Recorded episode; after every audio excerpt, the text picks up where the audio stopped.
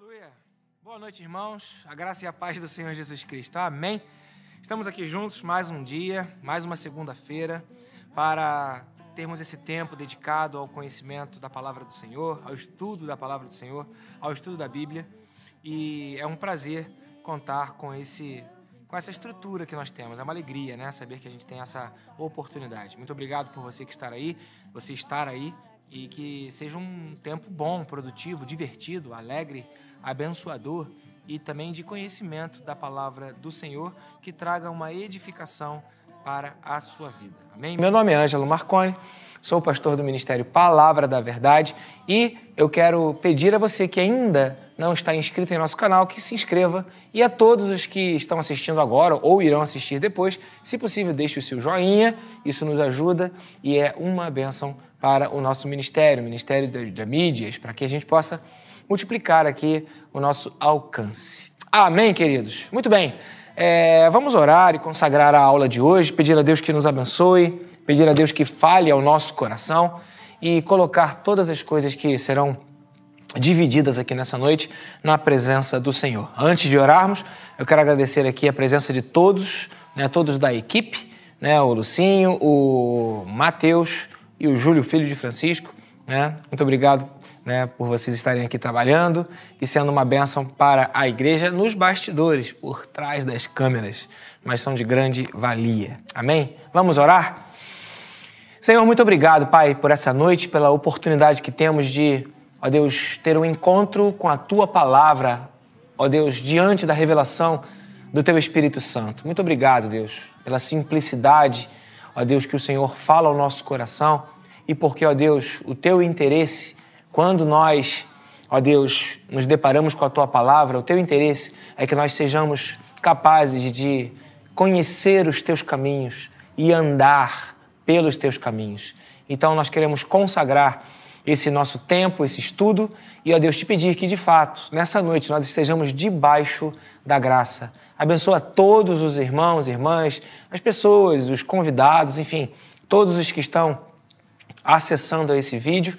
E, ó Deus, fale ao coração de cada um deles. Eu oro em nome de Jesus. Amém. Amém, queridos. Lembrando a vocês que o Debaixo da Graça, esse tema, ele é proveniente de um, de um processo, um processo que aconteceu desde o ano passado, quando nós tivemos aqui também, às segundas-feiras, é, muitas aulas, 40 aulas, durante todo o ano, ministradas aqui pela Marise. É, e o título da aula era Depois do Sacrifício, era um estudo da carta aos Hebreus. E na sequência, fazendo esse vínculo do Antigo com o Novo Testamento, saímos do período do sacrifício em transição agora para o período da graça, aquele período que Jesus Cristo ele liberou sobre nós é, um novo entendimento das verdades bíblicas e que agora nós nos submetemos a esse entendimento. Então, nós estamos dando continuidade através do estudo é, do livro de Romanos, um estudo da carta de Paulo aos Romanos. O livro base que nós temos utilizado é esse aqui, do F.F. Bruce, Introdução e Comentário aos Romanos. E essas é, aulas, elas também acontecem presencialmente, né, sempre aos domingos, aqui no Ministério Palavra da Verdade. Né? A gente está gravando aqui dentro do templo e é, as aulas presenciais acontecem aqui no segundo andar, numa sala previamente preparada, organizada, porque estamos em um período diferente, esse período de pandemia, mantendo aí o distanciamento social adequado, dentro daquilo que a legislação nos autoriza ao funcionamento. Então você vem, use a sua máscara, sentindo-se seguro. Nós aqui estamos promovendo a maior segurança possível para que vocês possam, para que vocês possam estar aqui presencialmente. E nas aulas presenciais, nós temos uma equipe de trabalho. Tem a Marise, que é a coordenadora do grupo, a líder do grupo. Temos o irmão Cabral, o Matheus Macombe. Temos também a Leila Miquelino. Temos é, o outro que eu não lembro quem, a Thaís Albernaz. E temos o nosso irmão Márcio Nascimento. Márcio, vem cá, Márcio, eu quero te apresentar para o pessoal que está aqui online com a gente. Esse é o nosso professor Márcio Nascimento. Fala, Tudo bom, Varão? E aí, pessoal, boa noite. Então, na semana passada, houve uma cena muito engraçada. A Isabela, uma linda menina, que deve estar nos assistindo agora, filha do Isael, diácono Isael Macema, e da Rebeca, é, também irmã da. Não, o Isael é casado com a Raquel. É, eles também são pais da Rebeca. Eu dou uma rateada de vez em quando, né? A, a Isabela, que é pequenininha, ela estava assistindo o vídeo e falou: Ali, papai, o namorado da tia Vitória. Aí o, o, o, Israel falou: Não, filha, não é o namorado da tia Vitória, não é o tio Márcio, é o tio Ângelo, é o pastor da igreja. Né? E ele nem é mais namorado da Vitória, já é casado, já são seis meses de casamento. E aí, eu batendo um papo com o Márcio ontem, a gente é, conversando sobre esse assunto aqui no final, depois do final do culto na igreja. E aí, de repente, eu mandei a mensagem para o Márcio: Márcio, vamos lá. Aí falei com o Israel: Israel, coloca a Isabela para nos assistir online. Então tá aqui o Márcio. Dizem que nós somos parecidos. O que, que você acha? Coloca aí nos comentários. Nós somos parecidos? Nós temos alguma coisa em comum? Qual a sua opinião? Ou fazendo a mesma pergunta de uma outra maneira, nós temos alguma coisa diferente? né? Então deixa a sua opinião aí. E o Márcio, eu chamei ele para vir aqui e ele foi o professor da aula de domingo, da aula presencial. Então, Márcio, o que, que você é, deu aula domingo? Qual foi o tema da aula de, de domingo, de, de ontem pela manhã? O que, que você falou para o pessoal? Tá. A gente vem seguindo um movimento bem legal do livro de Romanos. Nós estamos no capítulo 2, tá? E na aula passada, na verdade, a aula de ontem é continuação da aula da Marise, da pastora Marise. O que acontece? A gente iniciou um movimento acerca desse capítulo 2 onde ela começou trazendo a questão do moralista. Certo. Daquela pessoa que é moralista, legalista, que conhece a verdade, uh, mas não necessariamente vive e julga o próximo. Julga o próximo dentro de um conhecimento formado em torno daquela questão. Perfeito. Uh, eu posso ler? Pode. Só para a gente fazer um link aqui? Pode.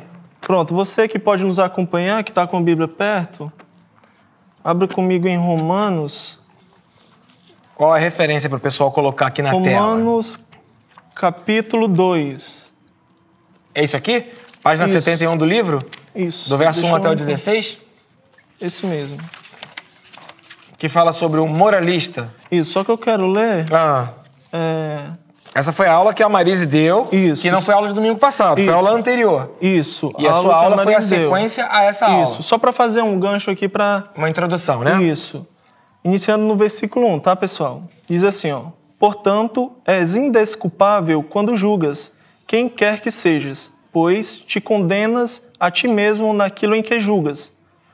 Porque tu, que julgas, fazes o mesmo. Bem sabemos que o juízo de Deus é segundo a verdade sobre as quais ta... sobre os que tais coisas fazem. Tu, ó homem, que julga os que fazem tais coisas, pensa, fazendo-as tu, escaparás do juízo de Deus. Por que, que eu achei interessante a gente ah. ler essa primeira parte? Porque aqui Paulo, o apóstolo Paulo, deixa bem claro, ó, tu, ó homem, que julgas o que fazem tais coisas, pensa que fazendo-as tu, escaparás do juízo de Deus? Eu posso fazer uma tradução revista e atualizada do Ângelo do século 2021? Por favor. o que a Bíblia está dizendo é o seguinte, meu amigo, você acha que você vai escapar porque você julga o outro que faz as coisas erradas, sendo que você também faz as mesmas coisas erradas que você está julgando que os outros fazem? Pronto. Isso, é isso aí. E eu achei interessante porque aqui ele especifica não uma raça, ele especifica o homem. Então ele não está se tratando aqui de um povo grego, de um povo romano ou de um povo judeu, e sim o homem. Então aqui ele traz essa reflexão, essa exortação acerca de toda a humanidade. Então todos nós independente de quem você é, de onde você vem, essa palavra é para você. E na aula passada, que foi na de domingo agora, a gente deu continuidade a essa, esse raciocínio é, que Paulo traz na, na, na carta de Romanos e iniciamos dando continuidade no versículo 17. Eu convido a você a nos acompanhar nessa leitura, que tem por título Os Judeus e a Lei. Ora, Tu que tens por sobrenome judeu, e te apoias na lei, e te glorias em Deus, e que conhece a sua vontade e aprovas as coisas excelentes, sendo instruído na lei, e confias que és guias dos cegos, luz do que, dos que estão em trevas, instrutor de insensatos, mestre de crianças, que tens a forma da ciência e da verdade na lei. Tu, pois, que ensinas a outro, não te ensinas a ti mesmo? Tu, que prega, não se deve furtar, furtas? Tu que dizes que não se deve adulterar, adulteras? Tu que abomina os ídolos, rouba os templos? Então, uh, Paulo aqui, ele já especifica um povo. Se no primeiro momento ele fala da humanidade, eu acredito que nesse momento aqui, é, o público que estava lendo, os judeus que estavam lendo ali, talvez quando viram essa parte aqui, falaram: não, essa palavra aqui não é para mim, não. Eu não me enquadro nisso aqui. Isso aqui deve ser para os gentios. Deve ser para aquelas pessoas que não fazem parte do povo escolhido, é, que não foi escolhido lá do início através do nosso pai Abraão. Então, essa palavra não é para mim. Porém, quando chega uh, no versículo 17, Paulo ele meio que pega um espelho e vira e mostra assim para o judeu e ele se enxerga. E ele desmonta tudo aquilo que foi criado. Ao longo do, uh, da trajetória, desde quando o povo não era judeu, era o povo hebreu, depois passou a ser chamado povo de Israel, e aí sim, depois da divisão ali da, da, das, das tribos, das doze tribos, que no caso uh, o povo judeu passou a ser chamado de judeu. Até então. Recebeu essa nomenclatura isso. de povo judeu. Até então o povo era o povo Israel, era o povo de Israel. Então, uh, fazendo um retrospecto de toda a história do povo, uh, quando eles viram aqui Paulo falando do homem de forma geral, talvez eles não se enxergaram. Não, isso daqui realmente é para os ímpios, são para os gentis. Agora, para não gente, judeus, não é para gente. É. Não, isso aqui não é para gente, não. Aí Paulo, já sabendo disso, porque Paulo era judeu, então ele entendia a construção social acerca desse povo. E talvez o preconceito que eles tinham em relação a quem não fazia parte do povo escolhido, né? E aqui não. Aqui ele, ele traz para o povo judeu essa reflexão. Interessante que ele fala, tu que tens por sobrenome judeu, porque eles se escondiam atrás desse nome. Eles se gloriavam em fazer parte dessa pátria. Ser judeus para ele é muito mais do que talvez uma nomenclatura para um povo. Não, é uma história. É uma história é, guiada por um Deus que, ao longo da história desse povo, embora o povo fosse abatido, ele dava um jeito e levantava esse povo. Então, representava muito mais é, do que um nome. Eu sou cearense, então cearense, para mim, tem toda uma história, tem todo um significado. E para aquele povo também, tem uma história enraizada nisso. E eles se gloriavam nisso. E aqui ele dá continuidade falando, ó, e te apoias na lei. Então eles, não, além do seu povo escolhido, eu ainda tenho uma lei. Que a lei era o quê? A lei é o quê? É a manifestação da santidade e da, uh, da pessoa de quem é Deus. Então o Senhor ele apresentou ali a lei para que eles tivessem acesso ao Deus Santo através das suas normas, o que podia, o que não podia, por onde andar, por onde não andar. Então eles tinham um conhecimento e se julgavam superior porque os gentis, os povos que não eram judeus, não tinham. Então eles se gloriavam na lei. Então para eles uh, era um motivo de honra. Era né? honra, embora não vivesse, mas só em ter não, tá tudo certo. E te glorias em Deus. Interessante que quando ele fala e te glorias em Deus, ele poderia ter usado e gloria a Deus que era é, o objetivo do povo quando ele foi escolhido. Lá quando o Senhor chamou Abraão, ele falou que através de Abraão todas as nações seriam o quê? Abençoadas. Então, desde o princípio, o grande objetivo do Senhor ter escolhido o povo era abençoar a todos. E aqui ele fala, e te glorias em Deus. Ti. Ele trazia a glória para si em Deus. Então eles se gloriavam, eles traziam a glória para si. Isso denota uma soberba se gloriar. Então eu olho de cima, ó, tu é ímpio. Por isso que uh, eu chego à conclusão de que talvez nesse, nessa leitura que a gente fez anterior, de quando Paulo está tratando é, do homem de forma geral, talvez eles se afastavam e viam de forma superior. Porque eles eram um povo que traziam a glória para si em Deus, porque eu fui escolhido, tu não foi. É o dono da bola? Não, eu tenho a bola, tu não tem, então tu não vai jogar no meu jogo. Eu entendo disso muito bem. Porque quando eu era mais novo, eu era gordinho, e a única forma de eu ser chamado para jogar, é, Matheus também, né? É, a, última, a única forma de eu ser chamado para jogar era quando eu tinha bola. Me diz uma coisa, Márcio. Esse povo, ele se gloriava de ter uma história em Deus. O povo se gloriava de ter um, um passado de vínculo com Deus. Com certeza, essa história foi transmitida, é, tudo o que aconteceu com o Egito, com é, o desenvolvimento da história é, de, de, Israel com relação ao passado deles, de vitórias, de, de conquistas. Mas agora o povo estava é, sofrendo uma humilhação.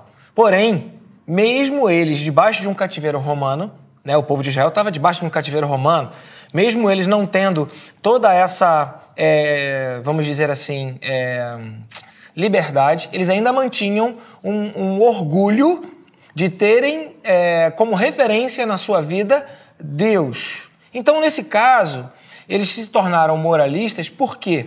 Porque, ainda que tivessem um título de ser filhos de Deus, ainda que tivessem o título de ser o povo de Deus, ainda que tivessem o título de ser é, pessoas escolhidas por Deus para ser o povo de Deus, eles estavam vivendo uma realidade muito diferente daquela que é, era a história deles. Eles ainda se orgulhavam, é isso? E isso. ainda é, causavam problemas para aceitar é, os romanos, porque eles achavam que os romanos eram inferiores. Ainda que estivessem subjugados pelo cativeiro romano, ainda que estivessem sem nenhum tipo de referência humana que pudesse lhes dar uma honra. Mas eles diziam: não, nós temos Deus, vocês não têm. Nós Isso. somos da, da, da, filhos da promessa, nós somos descendentes de Abraão, vocês não são. Por isso eles são considerados moralistas? É, se a gente for avaliar um pouco uh, no início, lá, vamos pegar aqui Jonas. Jonas é, era, um, era fazer parte desse povo escolhido. E o Senhor falou: Jonas, vai a Nínive e leva a mensagem para aquele povo. Qual foi a primeira atitude de Jonas? Quero não. Não. Quero não. Dá não. Fugiu. Então, lá no comecinho, a gente já vê esse povo querendo a bola só para ele. E uh, eu não tenho uma referência aqui, que me veio agora esse texto, mas uh, após Jonas pregar para aquele povo, levar a mensagem aquele povo se arrepender, ele conversa com Deus. Uhum. Ele fala: Tá vendo, Senhor? Por isso que eu não queria. Por isso que eu me escondi. Porque eu sabia que se ele se arrependesse, tu era bom. É Jonas capítulo 3. Isso. E no final, ah, no final não, mas transcorrendo esse texto, ele ainda fala assim: Eu prefiro morrer, Senhor, tira a minha vida. Isso aí. Porque eu não. É, a vaidade, é, a, o pertencimento de querer ele permanecer pertencendo a esse Deus e não ver o outro se aproximando desse Deus era tão grande que ele preferiu a morte. Aí é o capítulo 4.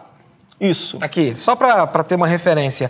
Ou seja, dessa maneira, quando você fala de Jonas, você está apontando para uma, para uma característica cultural do povo. Que foi construída. Uhum. Então, Paulo aqui ele não está trazendo algo novo para aquele povo daquela época, embora fosse, mas reflete até nos nossos dias atuais, porque isso faz parte do homem.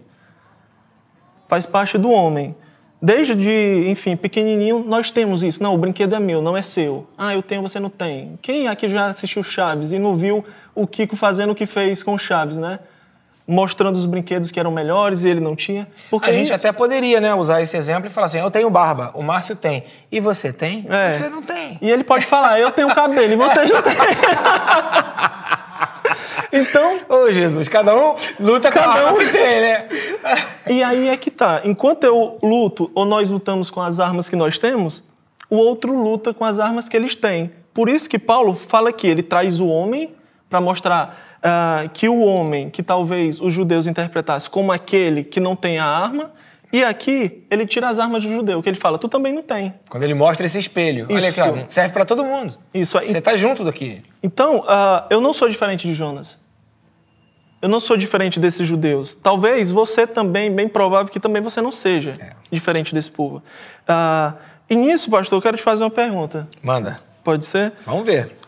Uh, hoje, a relatividade da Bíblia está em alta, né? Existem algumas partes que é interessante, não é? O Senhor é Deus de promessa. O Senhor é Deus de amor, então Ele me aceita.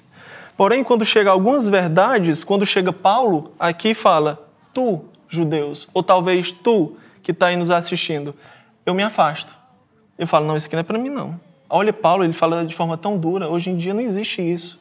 Então a gente vê essa seletividade. E eu queria perguntar ao senhor, tendo em vista isso, uh, como o senhor avalia a veracidade da Bíblia e a aplicação dela de Gênesis a Apocalipse nos dias atuais e nos futuros? Então, Márcio, essa é uma pergunta é, que tem tudo a ver com o, o, a segunda etapa da aula de hoje, porque tem a ver com uma, uma questão prática, um evangelho que é colocado em prática. A verdade, desde o início, desde o início, que desde Gênesis até Apocalipse, o que Deus quer é que nós andemos em seus caminhos. Deus se apresenta para nós como um rei. E como um rei, ele tem um território, um local de atuação e ele quer que a gente esteja em determinado lugar. Segundo ponto, esse rei que tem um território, ou seja, identifica para nós um local, ele também ele separa um povo. Foi o que fez quando Deus chamou Abraão e depois na sequência Isaac e depois é, Jacó e depois as doze tribos e agora o povo judeu. E esse povo é um povo chamado para ser o povo de Deus, ele recebe uma missão, ou seja, existe uma orientação ou uma ordem. Todo o reino, ele tem um conjunto de ordens, de regras, de orientações. Então tem um território, tem um povo escolhido e tem uma lei. E essa lei, seja o Antigo Testamento, a Torá, seja o Novo Testamento, ela é um conjunto de, de uh, ideias, valores que devem ser observados para que nós sigamos essa lei. E então nós faremos parte desse reino e habitaremos nesse território. Quando há uma relativização da palavra de Deus e quando não há um cumprimento da lei de Deus, imediatamente, quando eu deixo de cumprir a lei, eu me torno alguém à margem da lei. Porém, nós não estamos falando de algo que é visível, ou algo que é natural, ou algo que diz respeito às coisas deste mundo. Estamos falando de verdades espirituais. Quando eu deixo de cumprir a lei, é como se eu estivesse saindo do reino de Deus. Quando eu deixo de obedecer ou cumprir a palavra de Deus, é como se eu estivesse dizendo: Deus não é o meu rei. Jesus não é o meu Senhor. Eu não sigo as regras conforme o reino de Deus. Claro, o território que se, que se pretende com o reino de Deus é um território que não diz respeito a um local específico. Esse é o que Jesus explica lá em João capítulo 4, quando ele está diante daquela mulher de Samaria e aquela mulher samaritana fala: Poxa, dizem que o lugar de adorar é em Jerusalém, mas nós adoramos aqui. Onde é o lugar certo? E aí Jesus fala: Querida, a hora já chegou em que os verdadeiros adoradores adorarão em espírito. É, Eloá, né? É, é Ruá. Elo, Elohim é Ruá. Ou seja, o Deus Altíssimo, ele é espírito. Para ser adorado, ele, o território de Deus é o território do mundo espiritual. Então, aqueles que hoje é, relativizam a Bíblia, eles automaticamente, conscientes disso ou não, e para isso nós estudamos a Bíblia juntos, para trazer a revelação do conhecimento da palavra de Deus e do caráter de Deus, é, quando nós deixamos de cumprir as ordenanças da palavra do Senhor, nós nos abstemos de fazer parte do reino de Deus. Então a gente é, pode até nominalmente dizer: Não, eu sou servo de Deus, mas eu não faço o que Deus manda. Eu sou servo de Deus, mas eu não estou debaixo do reino de Deus. Então é gritante que nesse tempo que a gente vive de relativização da palavra de Deus, nós estamos sendo chamados para uma vida completamente radical ou decidimos obedecer a Deus integralmente em todos os aspectos, em todos os sentidos, e nos tornamos filhos desse rei, parte desse reino, vivendo nesse território, ou seja, não somos deste mundo, mas somos do, do, do reino de Deus, ou então nós teremos nome de que fazemos parte do reino de Deus, mas de fato não desfrutaremos das promessas que estão descritas, que são prometidas para os filhos do reino, ou os que fazem parte do reino de Deus. É nessa hora quando há uma conjuntura, uma junção entre o sobrenatural e o natural. É invisível, mas é real. Né? É algo que a gente não controla, mas é que acontece nos dias Ninguém vai te obrigar a você obedecer a palavra de Deus. Ninguém vai te obrigar a você seguir os preceitos do reino. Quando você os obedece, né, é, líderes espirituais como eu sou, é, na igreja, vão dizer que legal, você está dando um bom testemunho. Então, para além do bom testemunho que é reconhecido pelos homens, você também estará sendo, é, de alguma maneira, é, enquadrado ou é, vai estar protegido por, esse, por essa redoma dos anjos do Senhor que acampam ao redor daqueles que o temem e os livra. Mas onde está o temor do Senhor? O temor do Senhor está em obedecer os seus caminhos. Então, é nesse momento quando os romanos, é, os judeus que estão em Roma, eles se sentem superiores, eles se tornam moralistas. Porque, ainda que tendo o nome de filhos de Deus, eles não agem como filhos de Deus. Ainda que tendo uma história como filhos de Deus, eles não se colocam debaixo do domínio do Senhor. E aí eles vivem uma, uma dicotomia. Ainda que tenham nominalmente é, uma, uma identidade, mas eles não desfrutam dos privilégios que poderiam ter se estivessem debaixo do domínio do Senhor. Né? Aí eu te falo mais. Oh, agora é minha vez de fazer uma pergunta. Como que você concluiu com os seus alunos no domingo é, sobre a questão do, dos moralistas? O que, que estaria é, embasando essa afirmação, é, os moralistas? Porque é, quem não é moralista tem um privilégio, e é um privilégio que traz responsabilidade. Então, é, seria o fato da gente dizer que aqueles que têm um privilégio mas que não vivem de acordo com essa responsabilidade, eles seriam moralistas? Eu deixo de ser moralista quando eu não apenas declaro algo, mas de fato creio e vivo, não por obrigação, mas de boa vontade, né? Que privilégio e que responsabilidade são essas que você ensinou para os alunos aqui da igreja no domingo? É, o maior privilégio, independente de ser moralista ou não, é a salvação uh, que é o maior presente que o Senhor nos deu. No caso aqui dos judeus, eles não se gloriavam na salvação. Se a gente for ver aqui Davi, quando ele fala, Senhor, restitui a alegria da salvação. Então a alegria dele era em ser salvo, sabe? Senhor, eu quero ter essa alegria de novo. Então não era, Senhor, restitui algo que eu perdi. Não, ele queria sentir aquela alegria na salvação. Uhum. Então esse é o maior privilégio. Em relação aos judeus, aqui e a nós cristãos uh, da atualidade, talvez eh, nós nos apeguemos demais, como judeus, à lei. A lei como está escrito e nos uh, detemos a ela no sentido de que esquecemos o Senhor e sua salvação. E quando eu esqueço o Senhor e sua salvação, eu esqueço da graça. Entendi. Então, quando eu esqueço da graça, eu me pego à letra, que era o que os judeus faziam. Então é mais fácil, quando eu esqueço da graça, julgar o próximo. Porque eu vou olhar para o que tem na letra, ó, não roubes. Ó, tu tá roubando, viu? Então, eu não roubo não, mas tu é. rouba. É. E quando eu olho para a graça uhum. e eu olho o pecado do outro, eu enxergo o meu. É nisso. É, é, é, é nessa perspectiva que o, o, o, texto que a gente está seguindo, ele fala que... Uh, o senhor pode ler de novo? é, um privilégio que traz responsabilidade. responsabilidade.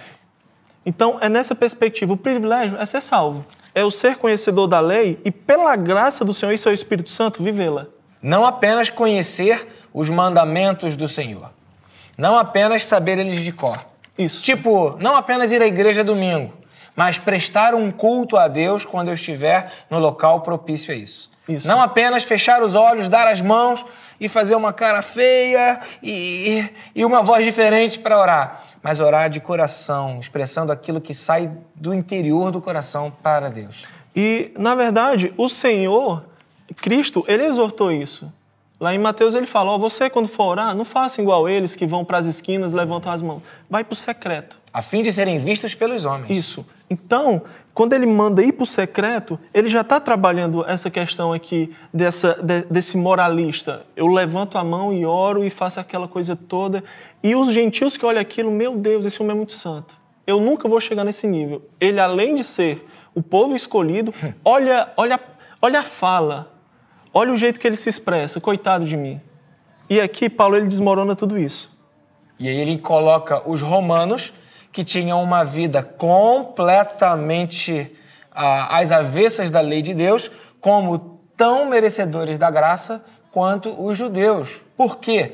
Porque não, não havia nenhum justo sequer. Todos quebraram a lei. Todos são pecadores, que é o que diz Romanos 3, 23. Todos pecaram e estão destituídos da glória de Deus. Todos precisam da bênção e da misericórdia de Deus. Mas o judeu, em algum momento, ele parou de se encontrar como alguém que dependia de Deus e que precisava de Deus e se gloriava pelo título que ele levava. Uhum.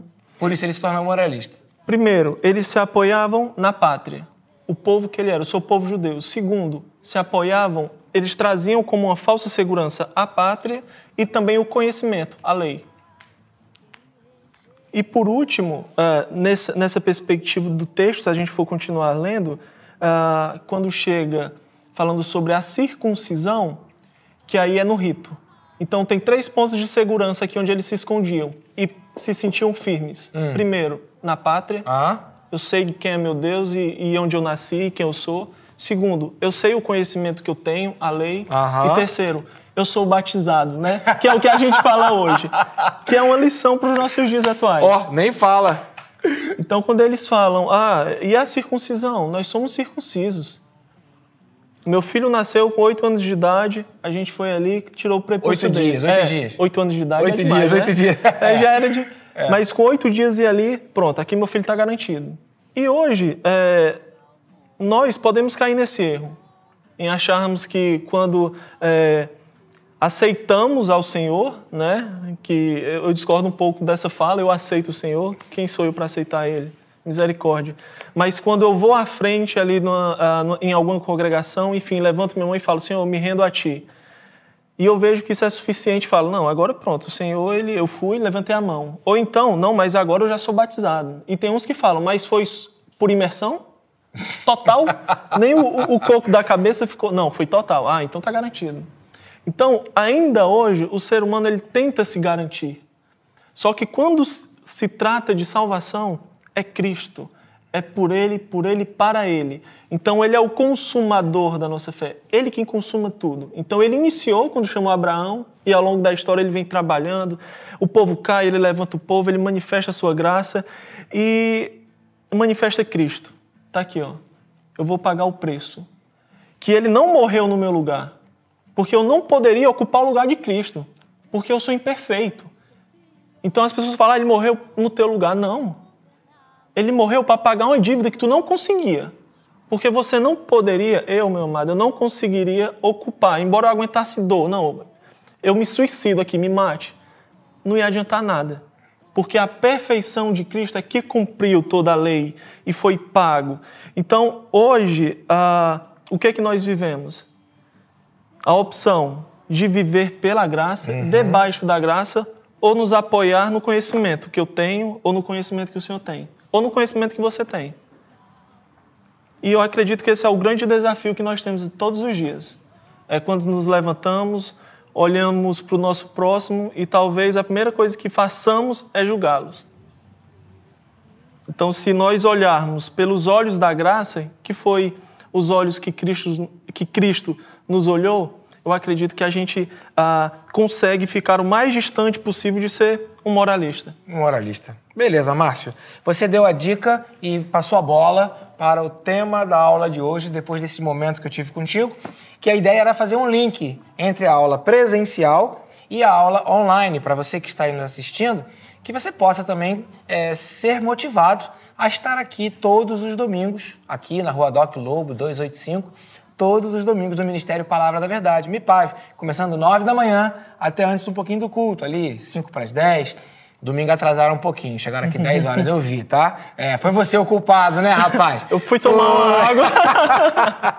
Mas essa era a ideia. E o Márcio falou é, dos três pontos que ele disse que os judeus se apoiavam. O último ponto que ele citou foi a circuncisão. E é aí que eu quero ler com você é, Romanos capítulo 3, versículo 1, que vai é, continuar é, esse tema e a gente vai falar sobre circuncisão. Márcio, muito obrigado por ter vindo aqui. Aliás, eu quero registrar o meu agradecimento. Eu tenho juízo, né? Eu tenho que fazer isso. Afinal de contas, tem que deixar as portas abertas. Quero registrar é o meu agradecimento à irmã Vitória. A irmã Vitória do Nascimento? É. A irmã Vitória é. Nascimento.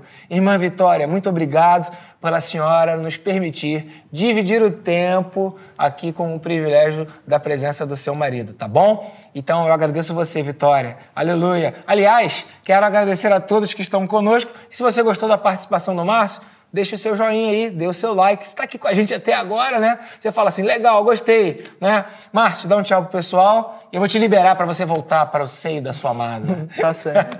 é, para mim é uma alegria, tá, pastor? Sempre que é, for possível, tá? Pode me convidar que eu venho com o maior prazer. E desde já eu quero fazer um convite, reforçar o convite que o pastor já Ok. fez, para você vir, né, conosco aqui, estar aprendendo mais da palavra do Senhor. Aos domingos, às 9 da- horas da manhã, nós iniciamos, tá certo? A gente finaliza ali, tentamos finalizar ali antes do culto, para dar tempo de chegar. Senão pastor puxa a orelha, É. hein? Olha lá, hein? Mas vai ser uma bênção ter vocês conosco, tá? O Senhor ele tem nos abençoado, a graça dele tem nos ensinado. E é isso, fica o convite, mais uma vez, obrigado. Valeu, Márcio. Obrigadão. Tchau, tchau. Um abraço, tio. Tchau, tchau. Passa o microfone pro Matheus, que eu vou, vou pedir pro Matheus falar alguma coisa hoje, que eu tô com saudade de ouvir a voz do Matheus, né? Aliás, fica aqui outro agradecimento à irmã Ellen, né? A irmã Ellen Macomb. É Macomb ela, Matheus? Né? Por ceder também seu maridão para ele estar aqui conosco, nos ajudando, nos abençoando e sendo é, uma ferramenta nas mãos de Deus é, por trás aqui do- das câmeras. Né? Então vamos lá. Romanos capítulo 3, versículo 1, continuando a partir da deixa do Márcio, diz o seguinte: Romanos capítulo 3, versículo 1. É, eu estou aqui com a Bíblia aberta em Jonas. Eu ia começar a ler Jonas, né? não é Jonas 3, é Romanos. Que vantagem há então de ser judeu ou que utilidade há na circuncisão? Que é exatamente esse o questionamento. Ficou claro para você? Entendeu o que, que passava na cabeça do povo judeu? Entendeu por que, que era tão importante para Paulo citar estas, estas questões? Então, Paulo faz essa pergunta para que ele mesmo pudesse responder pois talvez fosse essa a dúvida de um, de um judeu que estivesse eh, lendo essa carta. Que vantagem há em ser circunciso? Então, a pergunta que eu te faço é: o que, que é circuncisão?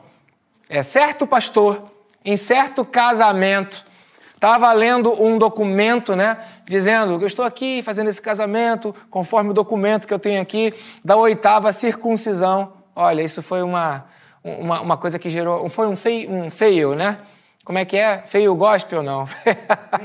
foi o feio? Foi o feio, foi feio mesmo, em todos os sentidos. Feio em português, F-E-I-O, e feio em inglês, F-A-I-L.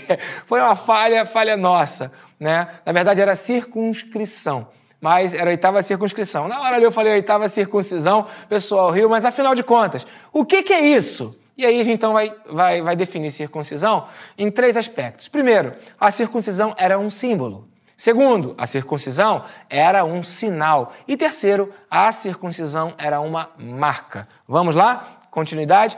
Primeiro, circuncisão como um símbolo. Era um símbolo do quê? Do pacto. Preparado aí, Mateus? Vou te pedir para ler Gênesis 17. Você está com a Bíblia aberta, né? Claro, está atento, está conectado, né? Então, circuncisão é um símbolo. Símbolo do quê? Do pacto, da aliança entre Deus, Abraão e sua descendência. Conforme o Mateus vai ler para a gente em Gênesis, capítulo 17, versículos 4 e 5, e depois os versículos 9 e 10. Mateus Macomb, agora é contigo. Tudo preparadinho já, Mateus? Tudo no esquema? Ele é rápido, ele é jovem, ele é esperto, né? Vai lá, Mateus. Gênesis 17, 4 e 5. Boa noite, pessoal. Boa noite. Vamos lá. Versículo 4. De minha parte, esta. Vou ler antes, porque senão não vai dar para entender. Versículo 3. Abraão prostrou-se com o rosto em terra, e Deus lhe disse: De minha parte, esta é a minha aliança com você. Você será o pai de muitas nações. Versículo 5. Não será mais chamado Abraão, seu nome será Abraão. Perdão, seu nome não será chamado Abraão, seu nome será chamado Abraão. Isso. Porque eu o constituí pai de muitas nações. Agora o 9 e o 10, por favor, Mateus. Isso. 9. De sua parte, disse Deus a Abraão: guarde a minha aliança, tanto você como seus futuros descendentes. Esta é a minha aliança com você e com seus descendentes, aliança que terá que ser guardada. Dois pontos. Todos- Essa é a minha aliança com você e com seus descendentes. Isso é um papo entre eu e Mateus, queridos, né? Vamos lá. Tu- é. Vai lá, Mateus, leia que eu, eu- Esta é a minha aliança com você e com seus descendentes, aliança que terá que ser guardada. Todos os do sexo masculino entre vocês serão circuncidados na carne. Pronto, Mateus, excelente. Então vamos lá, duas partes, uma aliança. Você leu aqui comigo no versículo de número, com Mateus no caso, versículo 4, de minha parte, ou seja, da parte de Deus. Então Deus faz as promessas. E depois você leu no versículo 9, da parte de Abraão, de sua parte, Abraão, que Deus estabeleceu qual seria a parte dele. E qual seria a parte de Abrão, que agora foi transformado em Abraão por conta da promessa que ele recebeu, ele deveria circuncidar a si mesmo e aos seus descendentes na própria carne. O, o, a circuncisão, na verdade, era uma mutilação, era o corte da, da carne em volta do pênis do homem, do prepúcio do homem. Então aquilo era retirado ok? Então havia uma aliança de sangue. Uma aliança era como se Deus estivesse dizendo: Olha, eu estou fazendo uma aliança com você. E todos os que serão os seus descendentes farão parte desta aliança. E todos os descendentes dos seus descendentes irão perpetuar essa aliança. Por isso, a aliança ela foi feita no prepúcio do pênis do homem, para que todos os filhos eles recebessem da mesma aliança, a mesma essência da aliança. Circuncisão é um símbolo do pacto, da aliança de Deus com Abraão. Segundo ponto, eu vou pedir para o Mateus ler Gênesis 17, 11. Circuncisão é um sinal. É um sinal de separação de Abraão e dos seus descendentes e seus descendentes de todos os outros povos. Ou seja, santificação, uma separação. Deus chamou Abraão e falou: sai da tua terra, sai da tua parentela, e eu vou formar um povo de ti. Agora, nesse momento de aliança, Deus ele separa e identifica a diferença entre um povo e outro. Essa diferença que Paulo, bem, muito bem explicado aqui pelo, pelo professor Márcio, que Paulo, lá em Romanos, ele falava que é, os judeus se orgulhavam de ter, porque realmente Deus estabeleceu uma diferença feita na carne. Mateus, leia aí, Gênesis 17, 11. Terão que fazer essa marca que será o sinal da aliança entre mim e vocês. Isso. Isso é uma, é uma é, o mesmo texto serve para sinal e o mesmo texto serve para marca, que é um sinal, é uma identidade, é uma identificação. Eu sei que eu tenho um Deus. Eu sei que esse meu Deus fez uma aliança com aqueles que vieram antes de mim e fará uma aliança com aqueles que virão depois de mim. É uma marca para me lembrar a minha identidade, quem eu sou e do relacionamento que eu tenho com Deus, firmado através de um pacto, de uma aliança. Três, a circuncisão é uma marca. Já vimos aqui nesse texto, mas eu queria é, aumentar essa, essa percepção através da leitura de Êxodo, capítulo 12, verso 47 até o 49. É uma marca de quê? De que o povo de Israel, ou de que os judeus, ou o povo hebreu, os descendentes de Abraão, estavam com um comprometimento com as ordenanças de Deus. Enquanto estava aqui com o Márcio, nós falamos que Deus, sendo um rei, ele tem um reino e ele tem as orientações, as leis, as regras desse reino. E é sobre isso que Êxodo 12, 47 até 49 nos explica. Vamos lá, Mateus? Êxodo 12, 47 até 49. Perfeito. Toda a comunidade de Israel terá que celebrar a Páscoa 48. Qualquer estrangeiro residente entre vocês que quiser celebrar a Páscoa do Senhor terá que circuncidar todos os do sexo masculino da sua família. Então poderá participar como natural da terra. Nenhum incircunciso poderá participar. Versículo 49 a mesma lei se aplicará ao natural da terra e ao estrangeiro residente. Isso. Viu aí a, a, a, a marca que identifica o natural da terra, o natural descendente de Abraão, e aqueles que estão sob o mesmo regime, mas que não são naturais, aqueles que querem, é, de alguma maneira, participar dessa aliança, mas que não são naturais. Pois bem, já era um sinal da graça de Deus aqui, em Êxodo, capítulo 12, versículo 48 e 49. Mas que para alguém do povo judeu, ou do povo hebreu, ou do povo de Israel, que é a mesma coisa, eles não tinham entendido. Eles então começaram a se achar melhores do que os outros povos. E também isso identifica de que não dá para que é, a gente queira estar em contato com pessoas que estão debaixo de uma outra aliança.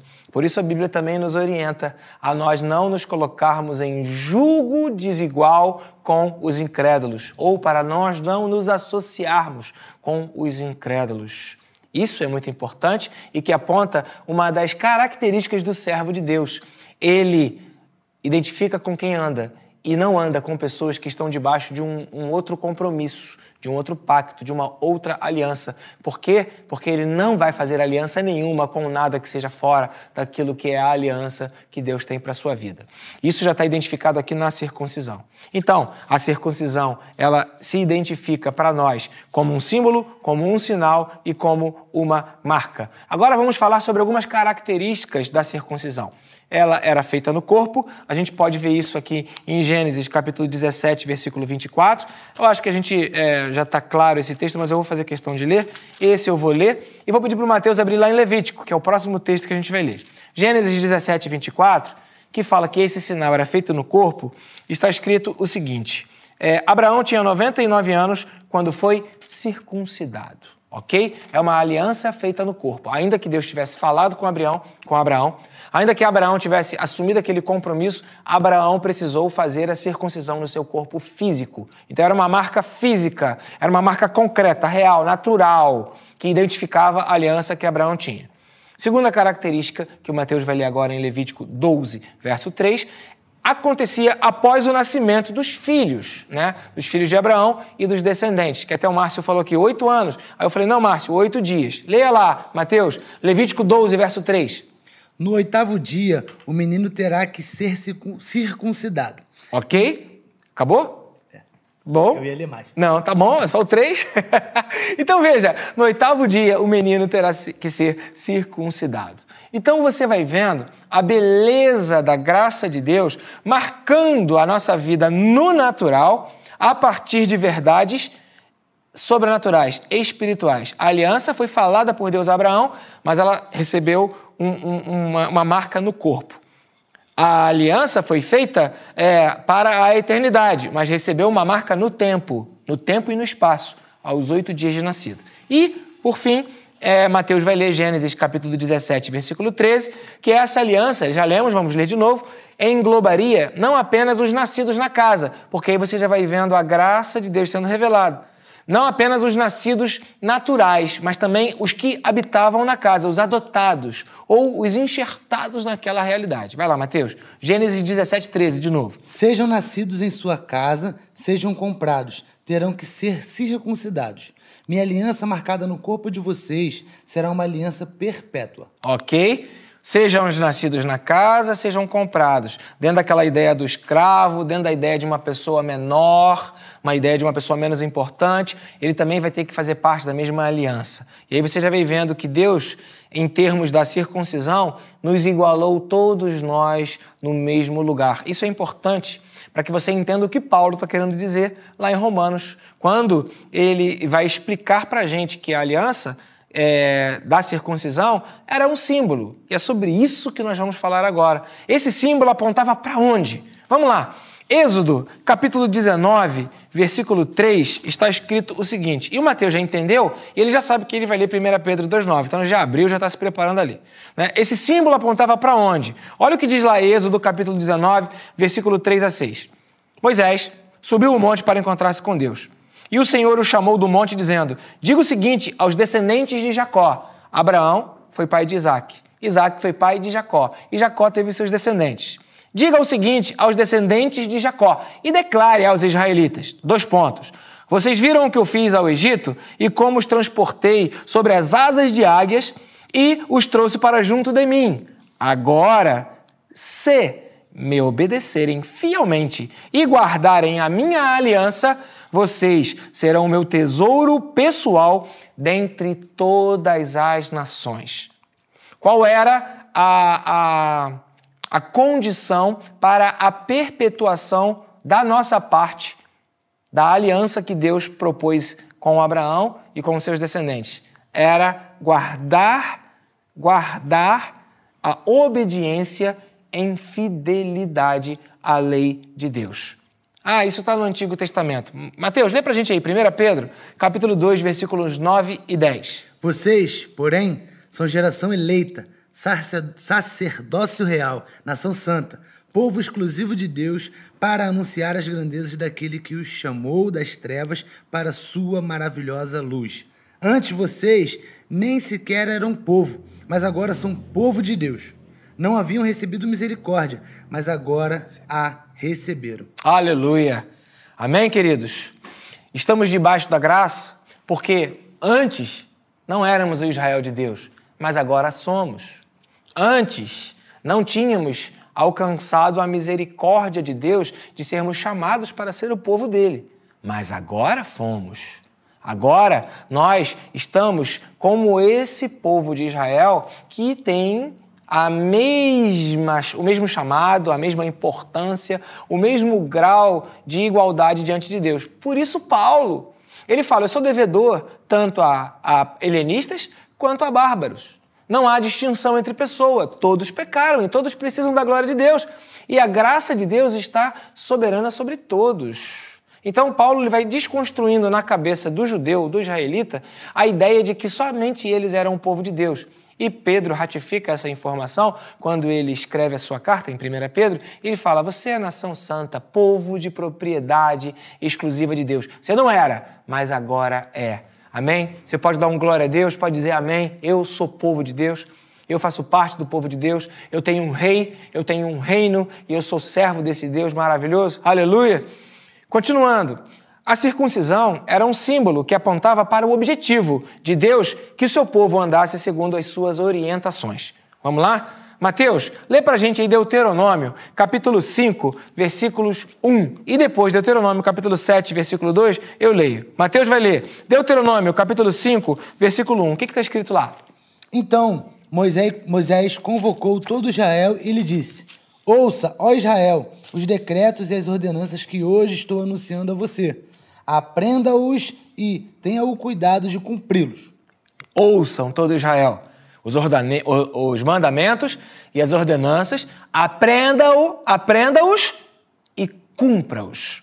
Ainda em Deuteronômio capítulo 7, versículo 12, está escrito: Se vocês obedecerem a essas ordenanças e as guardarem e as cumprirem, então o Senhor, o seu Deus, manterá com vocês a aliança e a bondade que prometeu sob juramento aos seus antepassados, a Abraão, a Isaac, a Jacó. A condição para a permanência da nossa parte debaixo da aliança que aconteceu com Abraão, com Isaac e Jacó, como povo de Deus, é a obediência. Paulo vai repetir isso quando ele está lá em Romanos, no capítulo 2, versículo 25, e ele fala né, no capítulo 2 o seguinte: presta atenção, olha só, a circuncisão só tem valor se vocês obedecerem à lei. Romanos 2, 25. Mas se você desobedece à lei, a circuncisão já se tornou incircuncisão. Era um símbolo. Um símbolo que apontava para uma marca, um sinal, uma aliança, e toda essa marca, esse sinal, essa aliança tinham a ver com a questão da obediência. Você está entendendo a dimensão da graça de Deus que está sobre todos nós? Entendeu por que não dá para julgar outras pessoas? Entendeu que eu não tenho como me resguardar dizendo, eu conheço a Bíblia? Ok, conhecer não adianta, porque você também não é capaz de cumpri-la. Por isso, precisamos ir até Jesus, que cumpriu a ordenança da lei para nós, e agora, debaixo daquilo que Jesus fez, nós nos colocamos como filhos obedientes e então participantes dessa aliança que Deus fez com Abraão, com Isaac, com Jacó, com seus descendentes. É por causa de Jesus, é por meio de Jesus, é através de Jesus. Então eu vou fazer um desafio a você. Todas as vezes que você orar, e você terminar a sua oração em nome de Jesus, que assim seja, amém? Que você, quando falar em nome de Jesus, que é uma condição para a sua oração ser ouvida, orações que não são feitas por causa de Jesus, ou em nome de Jesus, ou por aquilo que Jesus conquistou na cruz, elas não são ouvidas por Deus. Deus não te ouve porque você é quem você é. Deus ouve a Jesus Cristo que te santificou, te perdoou e te deu o direito de estar na presença dele. Quando você lembrar de falar em nome de Jesus, você se lembra do que Jesus fez por você e de como ele te tornou obediente à lei de Deus, porque ele, tendo sido obediente, obedeceu até a morte e morte de cruz. E é por causa do que Jesus fez com sua obediência que nós não conseguimos fazer, que nós estamos debaixo da graça. Eu não consigo, nem você. Por isso nós não podemos julgar uns aos outros. O que nós precisamos é nos colocar debaixo desta graça e debaixo dessa graça viver o evangelho verdadeiro que existe em Cristo Jesus, o nosso Senhor. Posso ouvir um amém? Aleluia. Amém. Continuando. 1 Coríntios, capítulo 7, versículo 19, está escrito exatamente isso, caminhando para o final da nossa aula. A circuncisão, Paulo diz em outra carta, não em Romanos, em outra carta, a circuncisão é nada. E a incircuncisão, nada é. Ele está fazendo referência àquilo que está lá em Deuteronômio, que tem a ver com a obediência, tem a ver com a capacidade de obedecer à lei, tem a ver com a, a, aquilo que o homem foi capaz de fazer. Então a circuncisão não é nada. Uma marca externa não vai identificar o que está no coração. Em circuncisão nada é. Mas sim a observância dos mandamentos de Deus. Uau! Uau! Eu quero ter uma aliança com Deus? A minha aliança com Deus acontece quando eu creio nele e essa minha fé, ela gera obras. Por isso, queridos, é, é preciso que você possa reavaliar a sua vida à luz dos mandamentos da palavra do Senhor e verificar como está a questão do seu testemunho, porque isso pode ser muito relevante para você se conhecer. Até uma criança se dará a conhecer pelos seus atos. Então, para de se olhar pelo que você pensa de você, como os judeus que Paulo adverte, olha, vocês não têm que se gloriar porque são esse povo, vocês não têm que se gloriar porque tem a circuncisão, vocês não têm que se gloriar porque tem a lei, porque vocês não são capazes de cumpri-la. Se alguém tem que se gloriar, glorie-se em Jesus Cristo e dê glória a Deus. E não se glorie por ser de Deus. Porque a circuncisão, a marca externa ou o título não é nada, mas o que vale é a observância dos mandamentos do Senhor. Grave isso, observância dos mandamentos do Senhor. Porque isso vai gerar uma dúvida. Ué, eu estou debaixo da graça, mas eu tenho que observar os mandamentos de Deus? Sim, tem sim. Continuando, Romanos capítulo 15, versículo 8, Paulo diz o seguinte: Digo, pois, que Jesus Cristo foi ministro da circuncisão. Ó, foi ministro da circuncisão, por causa da verdade de Deus, para que confirmasse as promessas feitas aos pais. Olha aí o que Jesus Cristo fez. Jesus não veio acabar com a lei, ele veio cumprir a lei, para que Deus fosse né, possível cumprir a promessa que ele tinha declarado. Ele falou: ó, se você cumprir toda a lei, todas as promessas serão liberadas. E se você quiser saber quais são, dê uma lida mais acurada lá em Deuteronômio, capítulo 7. Em algumas Bíblias está até escrito: as bênçãos decorrentes da obediência. Dá uma olhada lá em Deuteronômio capítulo 7, leitura boa de ser feita. Então Jesus Cristo ele vem como um ministro dessa circuncisão. Ele fala: olha, é, eu vou te ajudar até essa marca, até esse sinal, até essa aliança. Você não consegue obedecer? Eu obedeço por você. Tudo o que você precisa fazer agora é se colocar em fé naquilo que eu fiz por você. Por isso, todo aquele que crê passa da morte para a vida, não entra em juízo, mas tem a vida eterna. Agora, nosso irmão mais velho, nosso Senhor e Salvador Jesus Cristo, cumpriu toda a lei para que nós tivéssemos essa aliança.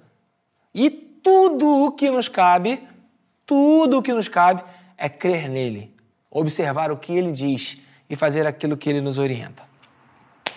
O Paulo, então, ele vai dizer lá em Romanos, capítulo 2, versículo 29, mas é judeu o que o é no interior, e circuncisão, a que é do coração no espírito e não na letra, não no que está escrito. O louvor da circuncisão não provém dos homens, mas provém de Deus. Jesus Cristo, ele cumpriu a lei e ele trabalha agora com a nossa vontade, com o nosso coração, com o nosso entendimento, com aquilo que nós desejamos. E é sobre isso que se trata a conversão. Uma mudança da mentalidade para desejar o que Cristo deseja. Uma mudança no trato com o corpo, para fazer com o meu corpo aquilo que um templo do Espírito Santo faria e não aquilo que eu bem desejo. E fica muito claro que há pecados fora do corpo, mas há pecados no corpo. Deu para você entender por que, que o adultério ou ainda a lascívia, que é o ato sexual fora do casamento, ele também implica numa desobediência aos preceitos de Deus ou numa espécie de pecado que contraria o que Deus fez conosco? O que Deus quer é que nós sejamos capazes de, através do nosso próprio corpo, glorificá-lo. Por isso, Jesus fala: Eu edificarei a minha igreja A minha igreja vai ser colocada sobre essa rocha. Pedro, você tem esse nome, mas a rocha sou eu. E se você se edificar sobre a minha vida, nem as portas do inferno vão prevalecer sobre a igreja. E a igreja é o corpo de Cristo. Uau! As coisas vão se conectando. E eu creio que pelo Espírito você está entendendo a construção do que Deus tem para a sua vida e daquilo que Deus quer com o seu corpo, com a sua vida, com o seu coração, com o que você é. Caminhando para o final, Gálatas, outra carta escrita por Paulo, está escrito no capítulo 6, verso 15: Porque em Cristo Jesus nem a circuncisão, nem a incircuncisão tem virtude alguma, mas sim o ser uma nova criatura. Aleluia. Nicodemos uma vez entrou em crise, né? Está lá em João capítulo 3. Como é que eu faço para ser uma nova criatura? Eu vou ter que voltar para a barriga da minha mãe? Eu vou ter que nascer de novo? Aí Jesus fala: o que é carne é carne, e o que é espírito é espírito. E o que importa para você é nascer de novo, nascer do espírito. É nascer nesse sentimento, nessa influência, nesse espírito que sai de Deus, de Jesus falando de mim para você que é filho. Sobre qual influência você vive, sobre qual espírito você está sendo guiado, sobre qual orientação você consegue reger a sua vida. É isso né, o que significa ser uma nova criatura. Andar segundo a orientação ou a regência da lei ou do mandamento do Senhor. E tem mais. Jeremias, ele fala o seguinte: Deles, entretanto, essa ordem: obedeçam-me, e eu serei o seu Deus, e vocês serão o meu povo. Vocês andarão em todo o caminho que eu lhes ordenar, para que tudo vá bem. A obediência e a fé, elas precisam andar juntas. Não há fé sem obediência, e não há obediência sem fé. Elas são. É, elas fazem uma sinergia, elas são aglutinadas, elas não se separam, elas estão completamente unidas. Se você crê, você dará frutos. E os frutos você dá apenas quando você crê. Caminhando para o final, 1 João capítulo 5, versículo 3 diz assim, ó, porque nisso consiste o amor a Deus. Você ama a Deus? Eu amo. Você ama? Nisto consiste o amar a Deus. O quê? Dois pontos. Consiste em quê? Em obedecer os seus mandamentos. E os seus mandamentos não são pesados, não são penosos, não são difíceis. Eu não separei aqui o texto, mas você fala, tá bom, pastor, mas quais são os mandamentos então? Jesus resumiu eles em apenas dois. Tá bom, eu tenho que obedecer os mandamentos. Quais são? Quais são? Não matarás, não adulterarás, não roubarás, não dirás falso testemunho, honra teu pai e tua mãe. Não, não, não. Quais são os mandamentos que Jesus falou? Apenas dois, meu amado. Amar a Deus Amar a Deus acima de todas as coisas, acima do dinheiro, acima das férias, acima do lazer, acima do orgulho, acima daquilo que você quer para a sua vida, amar a Deus acima de todas as coisas. E amar ao próximo, que seria o segundo mandamento, como você ama a si mesmo. Só isso. Amar a Deus acima de todas as coisas e amar ao próximo assim como você se ama. Os mandamentos do Senhor não são pesados, dá para cumprir. Eles não são difíceis e nisto vão ser manifestados os filhos de Deus. Serão conhecidos pelo amor. Que Deus abençoe. Que você se coloque debaixo da graça. Que você entre na obediência à lei de Deus. Que você entenda o que Jesus Cristo fez na cruz do Calvário por você. Que você não se orgulhe de ter um título de ser cristão, de que você vai à igreja, ou de que você conhece a Bíblia, mas de que você ama e de que você de fato tem uma, uma intenção de amar a Deus e de amar ao próximo, assim como você ama a você mesmo. Isso basta para Deus. É essa aliança que Deus tem com você. Amém? Ficamos por aqui. Eu quero agradecer a todos que ficaram por aqui até agora. Mateus, tem gente aí com a gente online? Dá para você dizer para mim quem está online? Se você ficou com a gente aqui até agora, dê o seu joinha se puder, né? deixe o seu like, isso nos ajuda. E eu também quero lembrar que na quarta-feira nós temos a sala de oração. Nós vamos orar encerrando, pedindo que o Senhor possa transmitir as verdades espirituais para o nosso coração, para que nós não, não sejamos capazes de fazer uma, uma, uma, uma ideia da Bíblia independente da obediência aos preceitos de Deus, seja no Antigo, seja no Novo Testamento. E qual a ordenança que Deus tem para a gente? O amor. Basicamente isso. O amor a Deus e o amor ao próximo, assim como nós amamos a nós mesmos. Amém? Mateus, quem está com a gente aí? Fala aí pra gente, pra mim. Marise Nipper, Kátia Gonçalves, Ok, Lúcio Nipper, ok. Isael Macena, Um beijo, Isael. Um beijo pra Isabela e toda a família. Rosane Quilin, Rosane, obrigado pela camisa, Rosane, adorei. Raimunda Rodrigues, Raimunda, Raquel Matias, a filha da Raimunda. Não esqueço mais. Edevaldo Cabral, Cabral, professor também no Ministério de Ensino. Elvira Oliveira, Elvira, Luiz Carlos das Neves, esse é o House. Ana Arlete, Ana Arlete, querida. Flávio Marques, Flávio, que também é da equipe da mídia. Moni Stambach, Mônica Stanbach. Stambach, Um beijo pra você, Mônica. Pra dona Solange, pra Carol, pra todos aí. Patrícia Gomes, Ok? Patrícia, a esposa do Flávio Marques. Ziza Patrício, É Maria José. Maria José, a gente chama de Ziza, né? Ziza Patrício. é, tem um nome diferente aqui que eu não conheço, é Danie Werneck. Deni. É Danie, Danie. Danie. Ela- Apareceu uma mulher, a foto é de uma mulher. Bem-vinda. Marise Nipper, já falei, né? Leila Ferreira, Leila Michelino, que é a nossa professora. Malta, Márcio Malta, fez aniversário em maio. Vitória Lanai, É a esposa do Márcio, muito obrigado. Ele tá aqui, tá? Ele tá aqui ainda. Aliás, Márcio, vem aqui pra você orar aqui no finalzinho. Ora com o meu microfone, eu te passo o meu microfone. Noêmia, Hum. a Raquel Macena também está presente, Valdeir Castelhano, Meu aluno lá no Betel, Aldeir. Felipe Torres, Ok. Aguiar, Ceissa Aguiar, membro da igreja. Irmã Ceissa. Avelino Ferreira, Avelino Ferreira, meu aluno também. Ele é, é seminarista e é aqui da Igreja Assembleia de Deus Cairóis, que fica aqui em quase é, aqui na Rua São Francisco Xavier, é, bem próxima nossa. É, um abraço, Avelino. Jussara Araújo, Jussara, Jorge Gonçalves, Jorge Gonçalves, puro suco. Renata Nascimento, Renata Nascimento, que agora está trabalhando no Ministério de Ensino. Isso aí, dona Renata, mãe da Cecília. Josineide A Azevedo mãe do Antônio, a Jô querida. Te amo, Jô. e Rose Sampaio, Rose Sampaio, um beijo, Rose. A Rose, ela estava aqui no culto domingo, eu a vi, não falei com você, mas vi você, vi seu esposo. Muito bom te ver, Rose. Somente. Somente. Foi. E aos outros que não foram citados, porque ou talvez já passaram por aqui. E você que assistirá esse vídeo no futuro, que Deus te abençoe em nome de Jesus. Amém? Márcio, você pode conduzir a gente em oração para terminar? Eu vou passar aqui o microfone para ele. Oremos, queridos. Senhor Deus, eterno Pai, nós queremos te agradecer por esse momento. Amém, queremos te Jesus. agradecer pela oportunidade, Senhor, de ouvir a tua palavra, de ouvir a tua voz, Senhor.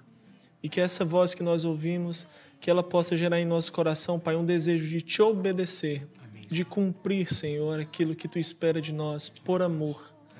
Que nós aprendamos a te amar, Senhor, com as nossas vidas e manifestar isso, Senhor, em forma de obediência a ti. Nos abençoa, nos guarda e enche-nos, Senhor, do teu espírito. Em nome de Jesus, amém. Amém. Amém. Obrigado, Márcio. Obrigado a todos que estiveram aqui- por aqui com a gente. Pessoal, então fica aí o recadinho, né? Se você puder, nós estamos eh, na quarta-feira agora ah, com a nossa sala de oração. Começa às 19h30. Você é o nosso convidado, tanto presencial, Rua Doc Globo 285, como também online aqui pelo, pelo YouTube, na nossa conta Ministério Palavra da Verdade. Se você ainda não é inscrito, inscreva-se. Se você conhece alguém do seu relacionamento que ainda não se inscreveu, pede essa força lá, vai nos ajudar. Nosso objetivo é chegarmos a mil inscritos, isso fará uma boa diferença para a gente e vai potencializar o nosso ministério online, que tem alcançado muitas outras pessoas. Muito obrigado, que Deus abençoe você. Até quarta-feira na sala de oração. Deus abençoe. Paz, paz do Senhor. Tchau, tchau. Bye, bye.